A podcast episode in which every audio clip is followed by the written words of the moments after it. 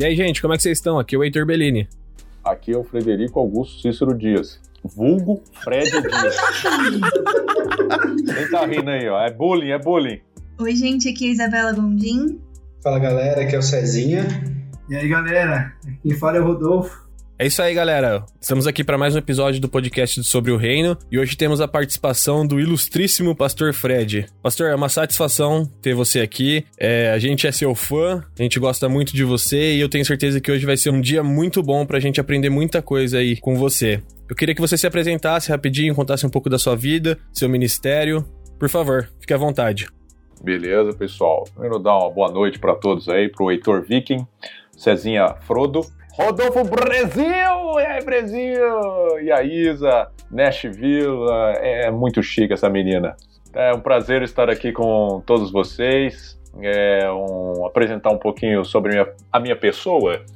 Vamos dizer que eu sou pai de gêmeos, Pedro e Davi, com seis anos, sou casado com Adriana Zavati Dias, a rainha da 31 de março, que agora é minha esposa. Sou formado em publicidade aos 22 anos, é, parece aquela, aquela parte do Silvio Santos, é formado em publicidade aos 22 anos e aos 30 anos formado em teologia pela Faculdade Nazareno. E aí depois eu, com 30 anos, eu tomei coragem e fui fazer psicologia e aos 35 anos eu me formei em psicologia. Estou na igreja sério, sério mesmo, desde os 26 anos. Dos 18 aos 26 anos foi só palhaçada Passei muito tempo na Igreja Nazarena Ebenezer, um tempo abençoado na minha vida. Trabalhei muito com adolescente lá, 15 anos fiquei trabalhando com adolescentes. Gastei toda a minha paciência lá, não, tem, não sobrou nada. Não, sobrou um pouco sempre para meus filhos. E aí tô agora na comunidade jovem, na comunidade da Esperança, lá junto com o pastor Giovanni, junto com Cezinha, com o Vitor, com a galera toda aí. Feliz de estar aqui com vocês. A gente que tá feliz de te receber, pastor. E talvez as pessoas que estão ouvindo esse podcast, a pandemia já acabou devido ao coronavírus, o isolamento social já acabou, mas só Deus sabe o que a gente passou durante esses dias, né? Esses últimos pouquinho mais de três meses, creio eu. E os efeitos do isolamento foram diversos, tanto na sociedade como em nós como indivíduos, no nosso psicológico, um sofrendo mais, outro sofrendo menos. Se você estranhou esse nome do desse episódio do podcast, não fique assustado. Tudo está relacionado também com a pandemia porque as máscaras passaram a fazer parte do nosso cotidiano e eu acho que, assim como eu, muitos não aguentam mais usar a máscara. Hoje a gente chamou um cara muito bom para falar sobre o assunto. Pastor, eu queria que você falasse pra gente a respeito de do que todo esse isolamento tem causado nas pessoas. Eu queria que você discorresse sobre o assunto a respeito também dessa questão do uso de máscaras, né, pra gente ilustrar esse tema que a gente trouxe para esse episódio de hoje, máscaras de papel. Bom, eu acho que o, o nosso mundo mudou é, eu lembro que na primeira semana, quando eu entrei no supermercado para fazer as compras, já na quarentena, né? Tinha duas ou três pessoas de máscara, né? E eu falei, nossa, que estranho. Você ficava com medo no começo, né? Falei, pô, aquele dali deve estar tá, deve tá espirrando, então não vou nem chegar perto. E agora tá ao contrário, né? A gente tá aí no dia 4 de junho, pelas previsões que eu estou acompanhando aí, provável que é, é amanhã e a próxima semana começa o pico é, durante essa semana a gente vai viver o pico aqui no Brasil, mas óbvio que pode estar errado também, que todo mundo errou até agora, né? Mas enfim, é, hoje virou comum, né, cara? Eu vou lá no, no, no mercado e eu, e eu, fico me questionando. Eu falei, cara, a gente tá num um filme de ficção científica, né? Daqui a pouco vai aparecer o Schwarzenegger, aí vai sair de um portal e vai me dar um Danone. Tipo assim, compra isso. Porque ele não tá, velho. E aí você fica usando essas máscaras, essas desgranhentas que fica puxando a orelha para frente. Que eu tenho um problema, né? Minha orelha é meio diabano. E quando eu uso a máscara, a primeira máscara que eu usei, cara, eu fiquei muito feio. E assim, eu já não sou muito bonito. E aí eu falava, cara, eu tô com essa máscara aqui, com essas orelhas aqui, muito ridículo, velho. E assim, a situação, por mais que seja séria, ela, ela é surreal, né? você imaginar que o mundo inteiro, não é só a gente em Campinas. Cara, Campinas, Campinas está do mesmo jeito que Paris lá na França, velho. E isso, isso me faz refletir, sabe? Na Índia, um, um, trilhão de pessoas, né, que a gente tá. O podcast que eu ouvi, o último foi sobre a Índia. Eu falei, cara, lá na Índia também, tem um monte de gente de máscara. Na China, na, em Paris. É democrático, que, né? É, então, é um vírus democrático mesmo. Eu acho que cada um de nós acaba tendo histórias é, sobre máscaras, né? Eu, eu contei essa agora para vocês, não sei se vocês têm algumas histórias pitorescas sobre máscaras. Cara, eu já tive que voltar para trás algumas vezes, é, de sair de casa, assim, sei lá, na padaria, no mercado, tá no meio do caminho, pensar, putz, a máscara. É, geral, antes eu esquecia a carteira, esquecia o celular, agora é a máscara, então tá difícil. Assim como o Fred falou da orelha, é, eu tenho eu tenho uma orelha também que é meio, meio de apaninho, Aí só fica. A sua de couve-flor. Só fica pior. Então, e é, e é, justo essa. Quando estourou a orelha, virou de abano. Aí põe a máscara e fica ainda pior. Outro dia eu fui na padaria, eu desci do carro assim, eu falei, nossa, máscara. Aí eu voltei para trás pro carro, não tinha nenhuma branca. Tinha uma da Gabi, rosinha, xadrez, cara. aí, aí, eu coloquei, e é pequena, aí tipo a orelha fica vermelha assim, ó. Aí eu coloquei ela assim, pedi o pão pra mulher rapidão, olhando para baixo assim, né? Vamos pagar rapidão e vou embora, velho. Aquela barbona saindo por baixo da máscara rosa. Mano, é horrível. A barba é horrível pra usar máscara, mano, é horrível. Por isso que eu não tenho barba. Foi pensando na pandemia. Entendi. Cezinha é visionário, né?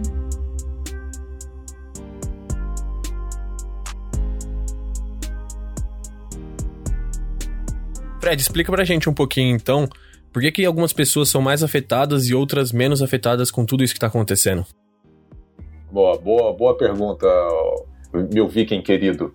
É, eu acho interessante sempre pegar uma teoria. Tem gente que não gosta da teoria. Eu gosto bastante da teoria. Porque a, em cima da teoria você consegue construir um, um castelo mais sólido. Olha que frase bonita.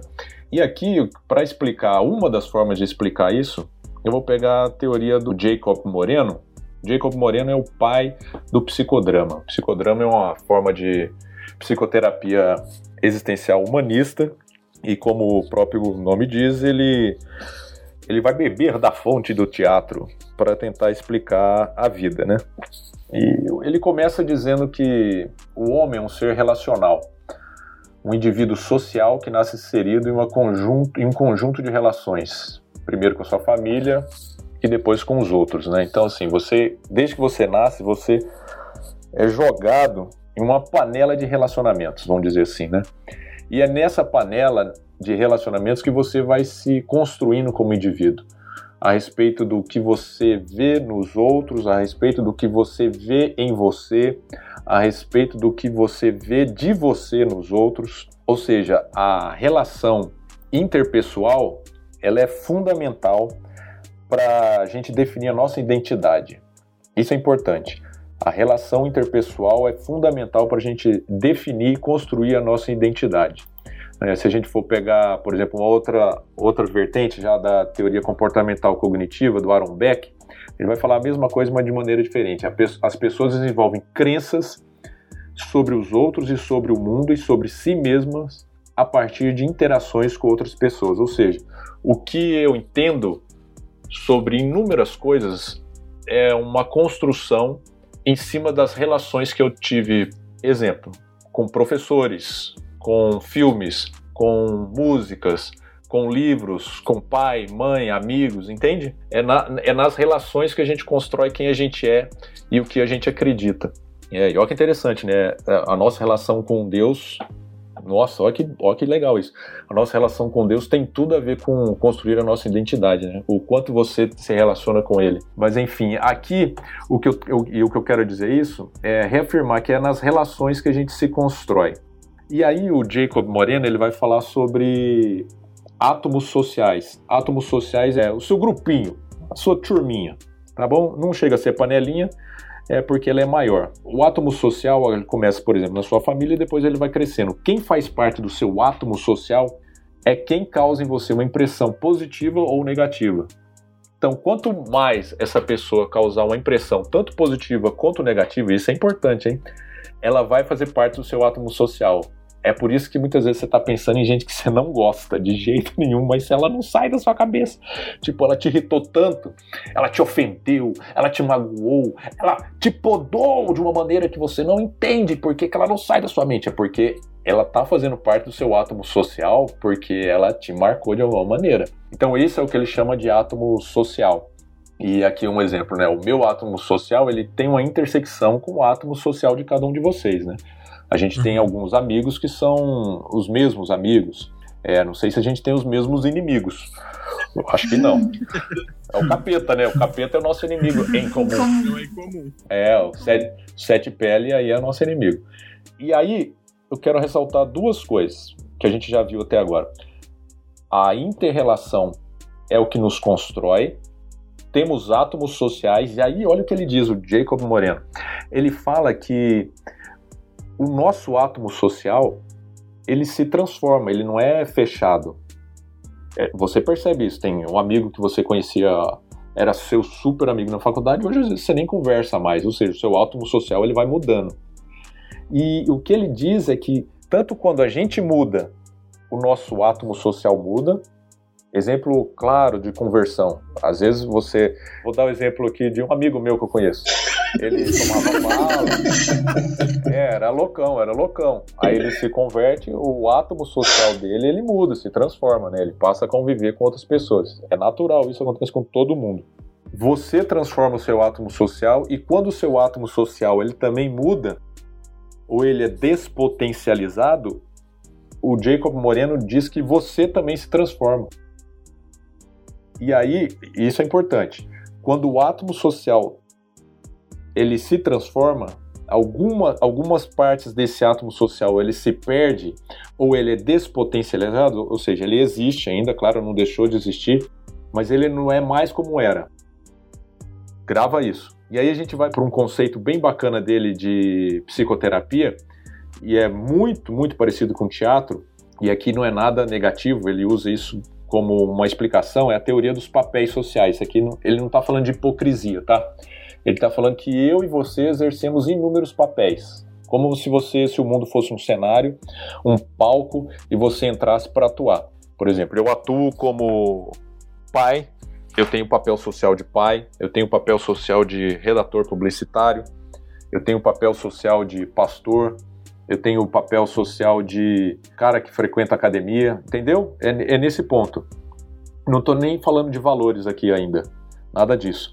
Estou falando que a gente, a gente desempenha, a gente representa, a gente atua em diferentes papéis sociais. É o jeito que ele olha o mundo. E aí que eu quero falar a respeito da pandemia, da pergunta que você falou. A partir dessa explicação teórica, quem está sofrendo mais nessa pandemia? É quem perdeu ou quem despotencializou mais papéis sociais. Entendeu? Se o seu papel social que você mais amava, que você mais desempenhava, que você mais atuava, ele foi tremendamente despotencializado pela pandemia, pela quarentena, pelo coronavírus, você tá surtando agora. Tá surtando. Fred. Fala. E isso, isso pode estar muito ligado às pessoas que assim, dão muito valor ao que as outras pessoas pensam dele, acham dessa. Assim, como os outros me veem. E aí eu não consigo me mostrar. Tá muito ligado a isso também, né? Esse, esse surto, porque a pessoa não consegue ser aquilo que ela quer que as pessoas vejam. Isso, isso. Para muitas pessoas isso é muito importante. Um, um exemplo fútil, mas ao mesmo tempo não, porque a gente não conhece a fundo. É uma história hipotética. Imagina uma menina que ela, ou um homem, pode ser, que o, o papel social dele é a beleza, vamos falar assim. Entende? O que nutre ele ou ela é aparecer em público e falar, nossa, como você tá bonita, nossa, é besteira que eu tô falando aqui, tá? Mas só pra dar uma ideia. E aí, de repente, não tem mais isso, velho. Você imagina que o, o, mundo dessa pessoa caiu, ela perdeu o eixo, é, não tem aquilo que nutre. Então, quando os seus. É um exemplo mais sério: quem perdeu o emprego aloprou. Porque entende que um papel social muito importante foi perdido. E aí, por outro lado, aqueles que têm o papel social preservado, por exemplo, os meus papéis é, sociais mais importantes, pai, está preservado, graças a Deus. É, o meu emprego também está preservado. Entende que a minha estrutura não foi tão abalada? É por isso que, mas por exemplo, academia, exercício físico, deu uma diminuída. Então, assim, ao mesmo tempo que eu dou uma surtadinha por não estar tá fazendo isso, mas eu estou estruturado. Então, se, se a gente fizer uma análise em cima dessa teoria do, do Moreno, a gente pode falar que aqueles que tiveram os papéis associados despotencializados ou até extintos, no caso da demissão, são aqueles que está surtando de uma maneira assim, porque ele, ele perdeu uma coisa que era importante na vida dele. E, e uma das coisas é essa que o Cezinha falou. Se ele vivia sempre para fora, no sentido assim de, de, de, do contato, ele, ele encontrava, como posso dizer, o combustível para a vida dele nos outros, somente nos outros, e no que os outros vão falar dele, se essa interação diminuiu, ele está sozinho agora. Ou ele está preso dentro de casa onde ele não gostaria de estar, tá, entendeu?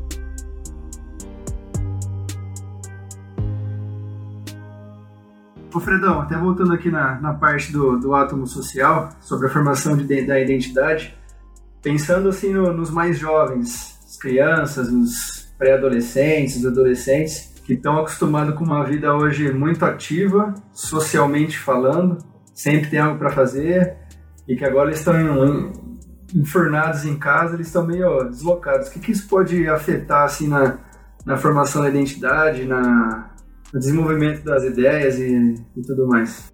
O Brasil, aí o bom da, da teoria é que quando você olha para ela, você encaixa todas as faixas etárias. O que eu quero dizer com isso? A mesma coisa. Onde, onde era o papel social dela? Exemplo, tem adolescente que só fica em casa o dia inteiro. Entra no quarto e fica lá. O mundo dele mudou muito pouco. Ele continua com as relações dele pelo WhatsApp, pelo YouTube, pelo Facebook, pelo Instagram. E beleza, ele toca a vida. Agora, se a vida dele é fora, é, ele pode ter entrado em crise, né? Então vai depender de pessoa para pessoa. Não existe um, um, uma receita de bolo. Claro que o adolescente ele não está tão estruturado, ele está em formação ainda, né? Apesar dele dizer que não, ele está em formação ainda. Então eu que já sou mais velho, bem mais velho, eu já tenho algumas coisas mais estruturadas na minha vida. É, ele ainda não. Então vai depender de pessoa para pessoa, mas em, todos, em todo caso vai ser a mesma coisa. Se, se o papel social, o número de papel social, a intensidade da atuação desses papéis diminuiu muito, ele está surtando. Se diminuiu mais ou menos um pouquinho, ele ainda está estruturado.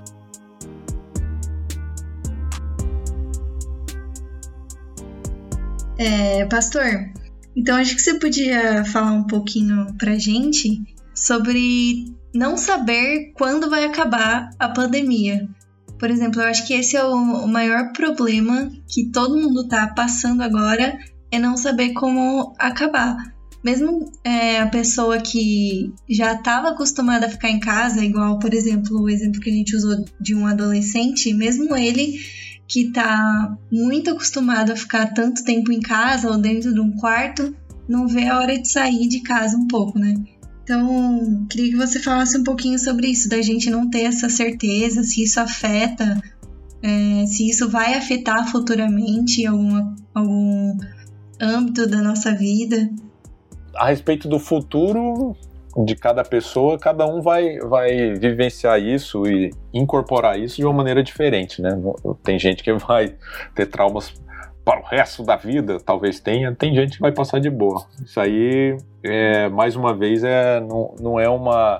Nunca, nunca. Uma coisa interessante, a gente é muito parecido um com o outro, mas a gente é extremamente diferente. Então, assim, cada um vai reagir de uma maneira diferente. Uhum. Isso aí tem a ver com é, repertório social. Cada um tem um repertório social diferente do outro. E o repertório social é o que define o seu, a sua competência social o quanto de repertório você tem vai dizer se você vai reagir bem ou não. É, e é, a respeito do prazo, o, isso realmente traz ansiedade, muita.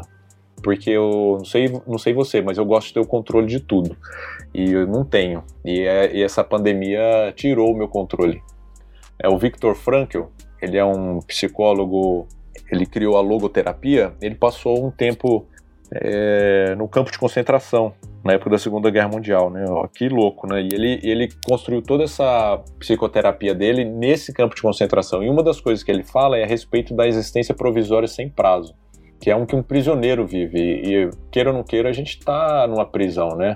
É claro que a gente viu aqui, dependendo do seu papel social, você está sofrendo mais ou menos, Mas essa prisão é real, né? Essa quarentena é real, mesmo para aqueles que não estão em quarentena, como por exemplo o Brasil aí, mas ele está vivendo um mundo que ele não sabe quando vai voltar ao normal, se é que vai voltar ao normal, né? Estamos falando agora, é o novo normal, é a expressão que está se usando. Uhum. E ele diz que, que essa existência provisória sem prazo, ela realmente ela causa ansiedade, né? Porque você não conhece quando vai terminar. Se chegasse pra gente falar assim, não, vai acabar tudo dia 31 de agosto. Entende? Você já marca, ó, falta três meses. Você vai aloprar? Vai, mas você já sabe, ah, mas lá vai acabar. Agora, quando não tem esse, esse prazo, olha só que interessante que ele diz. A pessoa cuja situação não permite prever o final de uma forma provisória de existência, provisória porque, graças a Deus, a gente espera que seja provisória, também não consegue viver em função de um alvo. Se você não consegue definir, prever o final, você não consegue planejar, você não consegue existir voltada para o futuro. Então, por isso que é mais um ponto. É, é, você está vendo que a gente está explicando a mesma coisa, mas agora com, com outro, outro referencial teórico, agora do Viktor Frankl.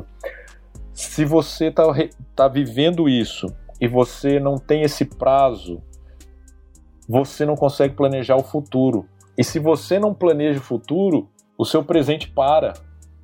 Presta atenção como tudo que você faz na vida é pensando no futuro. Quase tudo. E, e, assim, independente se vai ser daqui a um minuto, dois, três, claro, você está vivendo o presente, mas, por exemplo, aqui a gente está fazendo o, o, podcast, a gente está vivendo esse presente, mas a gente está fazendo isso porque no futuro a gente vai postar. Entende? Nesse sentido. Ah, eu, eu tô fazendo o meu trabalho aqui porque lá na frente vai acontecer isso. Ah, vamos fazer um churrasco amanhã? Então hoje eu vou no mercado comprar isso, isso, isso. Quando o futuro é incerto, o final é incerto, você começa a parar o presente. Ah, o que eu vou fazer? Vou fazer nada amanhã? Vou fazer a mesma coisa? Ou vou continuar fazendo nada?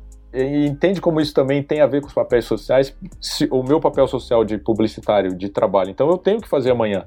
Então hoje eu já estou pensando, ah, amanhã eu vou fazer isso, isso, isso. É, aqui eu não estou falando de viver sempre no futuro e deixar de vivenciar o presente, não é isso que eu estou falando, tá? Eu estou falando que a gente constrói o amanhã hoje, a gente vai construir o amanhã hoje. Quando esse amanhã não tem previsão, não sabe quando vai acabar, a gente começa a parar até o que a gente está fazendo hoje. É, até fazendo um paralelo aqui, quando você citou, né, que quando a gente não consegue prever o final da, da pandemia, o final das coisas, o final de um problema, é, é muito o que Paulo fala, né? Que ele aprendeu a viver contente em toda e qualquer situação. Ou seja, quando ele, ele estava passando pelo problema, ele não sabia quando ia terminar também. Né? Mas é, pela fé, ele tinha um contentamento do que ele tinha de positivo. Então, assim, independente do que eu estou passando, eu tenho que, claro, tentar sair dessa situação ruim, né, de alguma forma. Como é a pandemia, a gente tem que esperar passar, não tem jeito. Né? Não, não tá nas nossas mãos mesmo de forma nenhuma. Mas quando a gente começa só a olhar para o lado ruim, parece que tudo vai ladeira abaixo mesmo. Né? Então a gente tem essa tendência de sempre olhar para o lado ruim, né? nunca para o lado bom. É, tem, então é bem esse paralelo mesmo, né? O que o, esse psicólogo que você citou disse com, com o que a gente crê, né? Da, da nossa fé mesmo. Sim, sim, tem a ver. É, até você pegar a questão de Paulo, né? Você fala, você pensar, e, e, por que, que ele suporta tudo? Porque ele tem um alvo, né? Qual o alvo dele? É o, o, o viver é Cristo e o morrer é lucro. Uhum. Ele tem isso tão grande, tão grande dentro dele que, cara, ele passa por qualquer coisa. Não importa o tempo que foi, ele, ele tem um alvo, ele tem um direcionamento. Mas eu acho também que, se você for parar pra pensar, nós que somos cristãos, a gente tem essa perspectiva, né? Agora, para pra pensar numa pessoa que não tem essa mesma perspectiva que a gente, como ela não tá sofrendo hoje. E aí eu até parei para pensar no que o pastor tava falando sobre o futuro, né? E que quando a gente não tem um norte, não tem como a gente fica meio parado mesmo. Um exemplo meu, pessoal, por exemplo, eu queria muito viajar para treinar mais meu inglês. Só que aí eu paro para pensar, tipo, meu, mas quando que eu vou conseguir viajar de novo? Daqui um ano? Daqui dois anos? Então você fica meio que tipo, ah, vou começar a estudar inglês, mas e se eu não conseguir viajar? Ou tipo, vou fazer uma faculdade. Ah, mas e se eu começar agora e daqui a um tempo eu arranjar um emprego e tiver que parar? Mas eu não sei se eu vou arranjar um emprego, eu não sei se eu vou se eu posso começar essa faculdade. Então eu acho que é muito difícil, é, mesmo para quem, para nós que temos Cristo, né? Porque o amanhã está nas mãos de Deus. Se a gente confia, a gente não tem o que temer, que é essa perspectiva de Paulo, né? Mas se a gente for parar para pensar assim em alguém que não tem é, uma perspectiva, essa pessoa com certeza deve estar tá surtando. Isso, isso, falou tudo. A, a, a falta de possibilidade de fazer planos acaba com o ser humano. Quando o ser humano ele perde a vontade e aqui no caso a capacidade de fazer planos, ele vai definhando mesmo, definhando com certeza. É, aqui não é não é falar que é, não é vivenciar o presente. Vivenciar o presente é óbvio, é muito bom, né? Tanto que você, quando vai muito para o futuro, você cai na ansiedade. Aí já é outro ponto, né? Você está indo para outro lado. Mas o que você falou é isso mesmo. Se você não tem a possibilidade de fazer planos, você para, né? Literalmente. Uhum. É, mas até assim, se a gente pensar, que a Isa comentou, né? As pessoas que, que sei lá, não creem em Deus, não, ou não tiveram encontro ainda com, com Jesus se a pessoa não tiver esperança que as coisas vão melhorar, realmente ela vai parar. Né? Porque a, a, pessoa ela pode ter uma. A gente tem uma viva esperança. Né? Nossa esperança é a eternidade, morar com Cristo.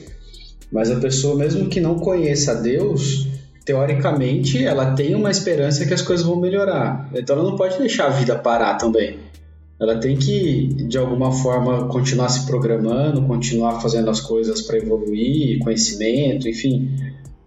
Isso, isso mesmo, Cezinha. É a, a depressão e, aí pra, pra cima. É, o, o, Cezinha, o Cezinha citou um ponto muito importante e é aquilo que eu tenho exercitado, né? Ele falou sobre, sobre esperança. E esses dias eu estava conversando com, com o meu gerente e aí veio à tona a conversa sobre a ah, pandemia e tal, falou, falando justamente o que nós estamos abordando aqui. Aí eu falei para ele, cara, o que, eu, o que eu tenho exercitado é trazer a memória que, que me dá esperança. Se a gente não tiver esperança, a gente automaticamente tira o controle das mãos de Deus. Então eu, eu penso dessa forma. Se nós é, cremos em Deus e se nós cremos que Deus tem o controle de todas as coisas, a esperança tem que fazer parte do nosso dia. Então trazer a esperança, é, trazer à memória aquilo que nos dá esperança. Então assim, sabendo que Deus está no controle de todas as coisas, que assim, é um, é um período, é um período. Às vezes nós precisamos passar por esses períodos de, de crise para a gente se redescobrir, para a gente é, se reinventar. Quando, e quando eu falo a gente, é nós como humanidade mesmo, a gente fazer algo diferente daquilo que nós estávamos fazendo, sabe?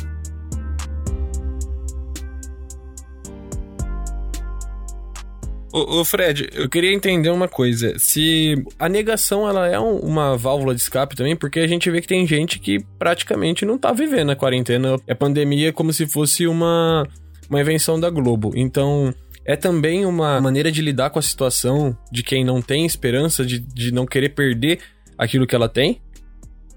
Bom, meu, meu amado Viking, o que você falou tem total sentido por exemplo, pandemia, vai, tem duas narrativas, eu acho que, não, não vou falar quais, quais, são as duas narrativas dessa pandemia, mas é o tarefa de casa para quem está ouvindo o podcast. Sempre descubra as duas narrativas que existem por trás de cada assunto que você vai entender melhor o mundo.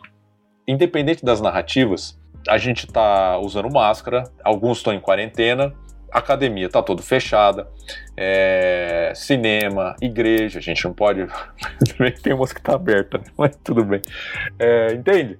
Tá, tá, o cenário tá aí, tá aí. Negar esse cenário, com certeza é possível sim, e é uma das formas de defesa. Mas aí eu vou pro. E aí não só sobre isso, tá? Isso aqui é bem profundo. Pro Ortega y Gasset, que é um sociólogo espanhol, ele vai dizer que eu sou eu e minhas circunstâncias. O que ele quer dizer com isso? É, ele chama isso de verdade de destino. Cara, vo você é o que está acontecendo na sua vida. E, e o que está acontecendo na sua vida é o que está acontecendo dentro de você, na sua consciência e no mundo. Enquanto você negar o que está acontecendo, as circunstâncias onde você está vivendo ou sobrevivendo, você vai estar. É, olha o que ele diz. Você vai estar andando nos andares inferiores do seu destino. É forte isso, velho. Então, você pode negar. Pode, pode negar o quanto você quiser.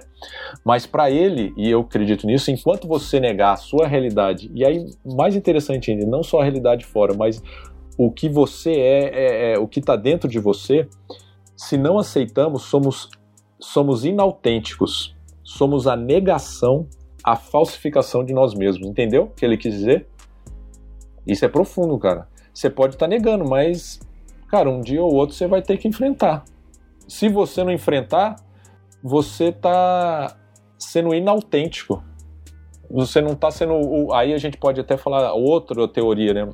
Do, da abordagem centrada na pessoa de Carl Rogers. Você tá, pode estar tá vivendo a incongruência de Carl Rogers, que ele diz que é a distância entre a realidade vivenciada e a imagem que ele tem de si. Ou seja, é a distância entre o que é real e o que você está vivendo. Você está, como você disse, está negando, negando a realidade. É uma defesa? É. Ela é saudável? Não sei até que ponto. Ela pode, um dia, pode a casa cair para você. E aí a, realidade aparecer. Igual o Tiamat, sabe, do Caverna do Dragão?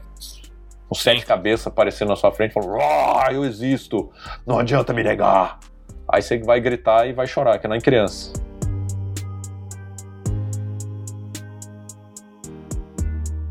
Frederico, depois de, de tanto. Uma palavra que você gosta, que você usa bastante, depois de tanto caos, dê-nos uma luz. Qual é a luz no fim do túnel? Ah, olha só, é, não vai ser eu que vou dar a luz, até porque eu não sou mulher. É uma piada horrível. Mas tem gente mais, tem gente mais, mais inteligente que eu. Eu vou pegar o que essas pessoas estão dizendo, né? O Victor Frankl, I love Victor, Victor é o livro Em Busca de Sentido, recomendo, tá? Que vocês leem. Leem, é um livrinho pequenininho.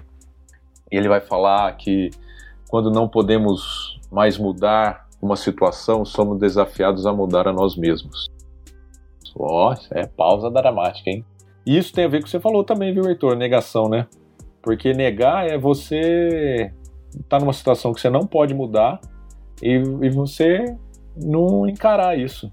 Então, a, o que a gente deve fazer agora, e aí entra muito nisso, nesse tema que a gente está falando, os papéis sociais é, são máscaras, né, também, se a gente pegar a teoria lá de Jung, ele vai falar de persona, da persona são as personas, e também tem a ver com personagem, de que você coloca para para conviver e para viver, esse é um ponto onde a gente também pode aproveitar para olhar para a gente e ver até que ponto esses papéis sociais que a gente está vivendo, alguns que a gente perdeu, outros que a gente não perdeu, alguns que foram despotencializados, outros que não, o quanto eles são realmente importantes para a gente.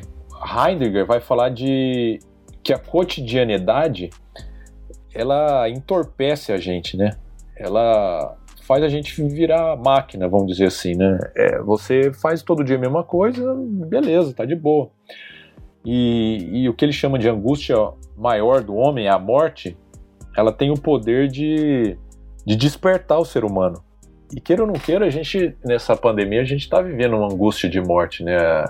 A possibilidade de morrer, ela, ela cresceu na nossa frente, né? A gente vê números, e números grandes, e aí depois é, os jornais, eu acredito até que propositalmente, depois eles, person, eles personalizam, eles, eles aproximam a morte da gente, né? Então, assim, na manchete é números: 1 milhão, 600 mil, e aí embaixo vem: conheça a história do pai e do avô que morreu.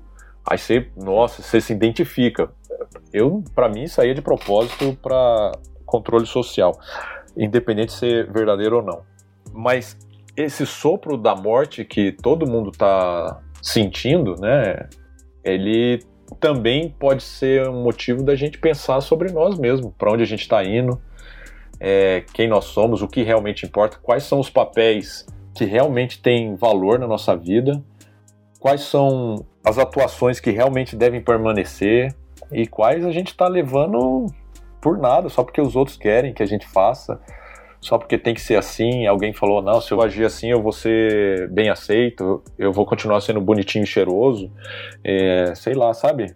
Então o, o Victor Frankl diz que essa quebra da cotidianeidade é, é uma possibilidade, uma oportunidade de a gente entender o, o que nós temos feito de autêntico e o que nós temos feito de inautêntico, que aí voltando para Carl Rogers, que ele vai falar que nós temos feito de congruente e o que nós temos feito de incongruente, né? E essa é uma reflexão que precisa ter coragem para fazer. E nem todo mundo vai querer fazer essa reflexão, muitos vão continuar negando. E o mais triste é que enquanto você nega, você não cresce. Você olhar para dentro de si e buscar e aí, claro, a gente já colocando aqui os valores cristãos, que é o que a gente acredita que vale a pena. Dentro disso, dessas decisões que a gente tem que tomar, do que vale a pena continuar ou não, de, do que vale a pena ser, é importante. Isso é fundamental, cara, e isso eu acho que é o, o caminho para começar a sair do túnel. Não só nesse momento de pandemia, tá? É que esse momento pode ser um momento de pausa, né? É, tem uma uma ideia rabínica que a vida de cada um de nós ela é, corre mais rápido que a nossa alma. E em alguns momentos é importante que a vida pare para que a alma nos alcance. Né? Então tem gente que perdeu a alma faz 5, 6, 7 anos e não se deu conta ainda. Foi embora já por N motivos, N situações e foi embora. E agora é o momento assim, pô, velho, então vamos pensar na minha vida, já que deu essa parada, esses papéis sociais aqui, essa angústia de morte, que a, a morte tem essa. A, a, nossa finitude dá sentido à vida. Uhum. Se você não. Se você não. Olha que interessante, se você não fosse finito, você nem saberia o que é vida. O, o conceito de vida é definido pela morte. Se não existisse morte física que eu tô falando, né? É, é, não importa, você vai viver. Então você nem saberia o que é viver. Se não existisse tristeza, você nem saberia o que é felicidade porque seria tudo um, um, som só, né? um monólogo, vamos dizer assim. Então, é, esse contraponto faz você pensar. Eu acho que esse é um ponto fundamental, esse, esse refletir sobre si mesmo. E a partir desse refletir sobre si mesmo, de definir aquilo que é importante, aquele papel social que realmente vale, ou aquele papel social que você estava, cara, passei tantos anos fazendo isso e não tem importância nenhuma. Nenhuma é, é um insight libertador, libertador mesmo. E aí que a gente pode dar mais um passo que depois de olhar para a gente, a gente começa a olhar para fora de uma maneira é, mais verdadeira.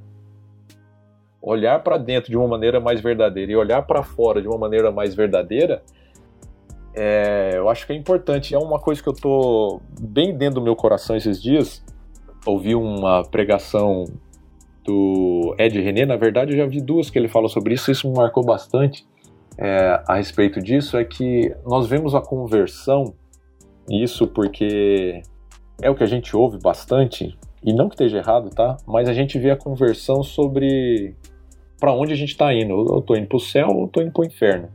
Ou vou viver a vida inteira em ruas de cristais, mar de ouro, sei lá quantas, pérolas e aos anjos e junto com Deus, ou não vou me converter e eu tô caminhando pro inferno, pro réu, pro sete pele, pro colo do capeta, onde eu vou sofrer.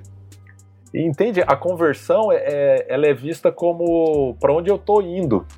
E o Ed René ele vai falar algo importantíssimo que a conversão não é para onde eu tô indo, é quem eu tô me tornando. Uhum. Se eu tô me tornando uma pessoa melhor, ou se eu estou me tornando uma pessoa pior. É, então esse momento de onde o sopro da morte faz a gente pensar sobre a vida, também é um momento onde se a gente se esforçar, a gente pode encontrar verdades dentro da gente e caminhos a seguir. Você ser aqui o que você vai ser é, na eternidade, é isso que é importante. Entendeu o que eu quis dizer? É, o ser é, é, é mais importante do que uhum. o ir porque para onde eu estou indo, lugar, local. É, na verdade, a gente pode falar de ser, estado, é, de pessoa, de ser humano, né? Esse transformar que é a conversão. Eu acho que esse é o ponto fundamental. é a gente se tornar pessoas melhores. E aí a gente encaixa isso em, no que Jesus diz, né? O que ele veio pregar. Ele, olha só que legal. Ah, Jesus veio pregar. Se você me conhecer, você vai para o céu. Se você não me conhecer, você vai para o inferno. Foi isso que Jesus veio fazer aqui? não foi, cara. É, entende que não está errado, é, faz parte da nossa doutrina, mas, cara, é maior do que isso. O que ele veio fazer aqui é, é mostrar pra gente como a gente deve ser, como a gente deve se transformar como ser humano. O, se falar do amor, o amor egoísta, ele é diabólico. Ele é um, um matar para. Entende? O amor egoísta mata.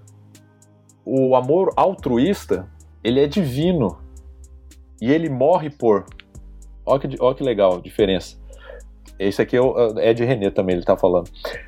O transformar-se, o tornar-se mais humano, o humanizar-se, é você estar a ponto de morrer por. O animalizar-se, o coisificar-se, é você amar egoisticamente a ponto de matar para. Cara, isso é profundo. E, e, isso é o nosso caminho aqui, né? Então, assim, a gente, nossa, agora ficou bem, bem, bem profundo mesmo. Mas é um momento onde a gente pode parar para pensar nisso. Uhum. E aí a gente vai para, não é à toa que Jesus diz, né, que o maior mandamento é ame o Senhor e o seu Deus de todo o coração e ame o seu próximo como a si mesmo. E ele repete Marcos 12, é, muito bem, mestre, disse o homem, né? Ame o Senhor, o seu Deus de todo o ame o seu próximo como a si mesmo, ou seja, Jesus repete isso e o Evangelho repete isso e João, o apóstolo João, vai repetir isso inúmeras vezes: ame, ame, ame. E o amor, ele é um. Santo Agostinho vai dizer, né? Que amar é esquecer-se de si. O amor é você estar voltado para o próximo. É, tanto que no conceito judaico, amar ao próximo como a ti mesmo, é, ou a ti mesmo, é pois ele é como você, não é qualidade de amor. Ame ao próximo como você ama você, da mesma maneira, da mesma qualidade. Não, é, é direção, vamos dizer assim. É ame ao próximo porque ele também é você. O próximo é você. É, quando o próximo passa fome, você passa fome. Entende? E, e, e aí nós estamos aqui falando já que esse momento que estamos vivendo pode ser um momento onde você olha para você, você vê os seus papéis sociais e a partir daí você volta para o mundo diferente, é, melhor, mais humano e mais parecido com Jesus. Cara, isso, eu sei que isso é difícil, não é mole, mas é, é um momento onde a gente pode aproveitar esse sopro da morte. Olha só, a gente pode aproveitar o sopro da morte para pensar sobre a vida. E tem uma coisa que eu achei bem legal, que nesse sentido de olhar para o próximo, sair do próximo, né? Tanto que o, o mais uma vez vou usar ele, né? O Victor Frankl diz que o verdadeiro sentido da vida deve ser descoberto no mundo e não dentro de você. Isso é muito top. Você encontra o sentido da vida no mundo, fora de você, no próximo, né? É, ele diz que precisamente na medida em que você se esquece de si próprio, você se autorrealiza. Se esquecer de si próprio na medida que se entrega a uma causa. E aí a gente, olha que legal. Tem Jesus, o Espírito Santo e Deus, né? Essa trindade, né? Esse Deus, o, o próprio Deus é um relacionamento. Ele é trino, ele, ele não é um.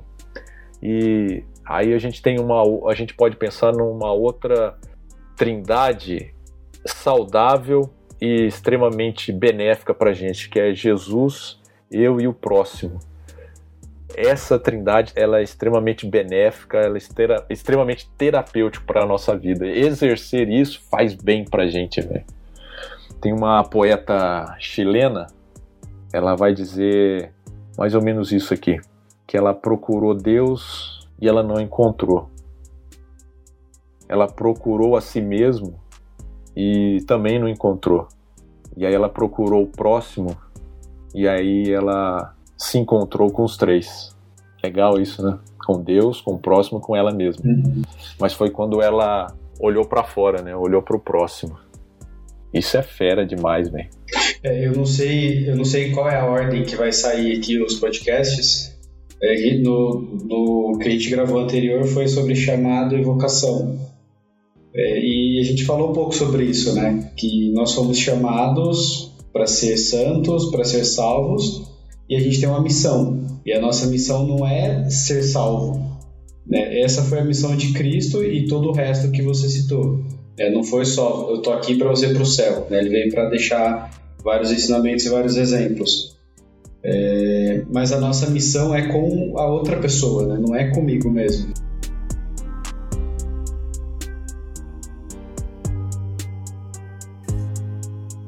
Então, Fredão, é... pensando no, no assunto que foi introduzido ali, de máscaras de papel, é... se for parar para pensar, a gente está usando máscara há algum tempo, né? Até antes da pandemia. E como que, que vai ser daqui para frente? Será que a gente vai continuar usando essas máscaras ou um dia essas máscaras podem cair? Isso aí, isso aí Brasil, Brasil, isso mesmo, rapaz. Primeiro é importante, assim, é, como a gente está usando teoria, a máscara, o papel social, ou vamos dizer assim, a persona de Jung, o papel social de, do Jacob Moreno, eles não são negativos, tá? É só uma descrição da nossa realidade. É, mas, quando a gente fala de máscaras de papel, e aí isso que você falou, que a gente pode estar tá usando algumas máscaras que simplesmente a gente não precisa usar, ou que não vale a pena, ou que não nos transforma, não nos transformam em pessoas melhores. É, essas máscaras é, seria saudável que a gente deixasse elas caírem, né? Aqui a gente nem, nem chegou a falar de hipocrisia, que também é, tem o, a palavra grega que leva a ator a, a encenar é, o que a gente está falando aqui é, é de quem você está se transformando, em quem você está se tornando. E tem algumas máscaras de, de papel mesmo que, cara, você não precisa usar, não tem porquê. Larga ela, deixa ela de lado porque ela não está te fazendo bem. E como eu disse no começo, o, o sopro da morte faz a gente pensar na vida, né? Que a gente aproveite esse momento para pensar em quem nós somos, quem, nos, quem estamos nos transformando e quem estamos nos tornando. Se a máscara que a gente está usando ela é importante ou não. Se o papel que a gente está desempenhando é fundamental ou não. Isso aí, galera. Difícil, mas possível.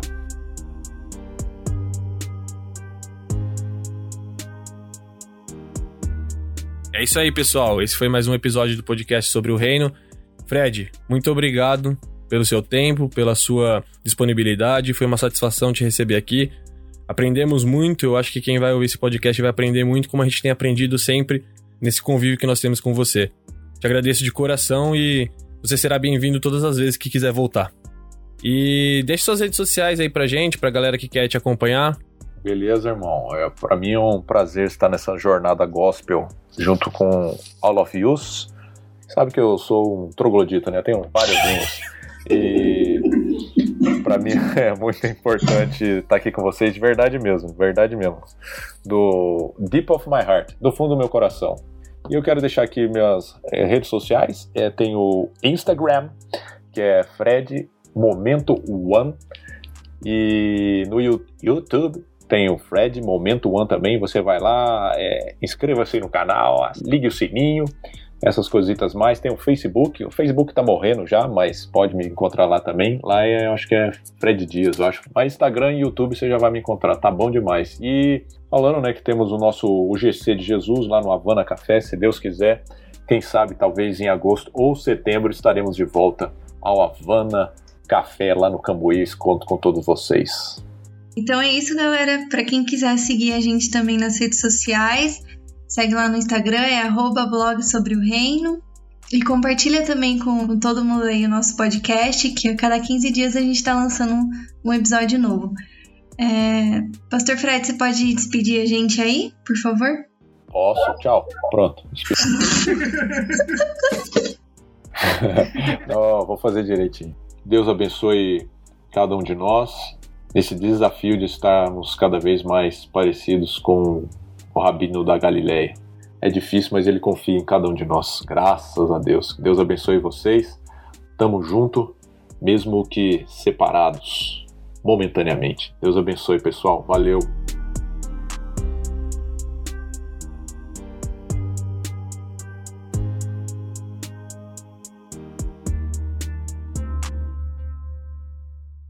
Na verdade, a, a, a, e aí a esquiva é quando você imagina que o estímulo negativo vai estar tá lá, aí você nem vai lá, você já dá uma esquivada, entendeu? É fugir da aparência do mal, né? Nossa, é. aí, você, aí você inverteu a. Aí você, você acabou com a sacralidade do, do negócio.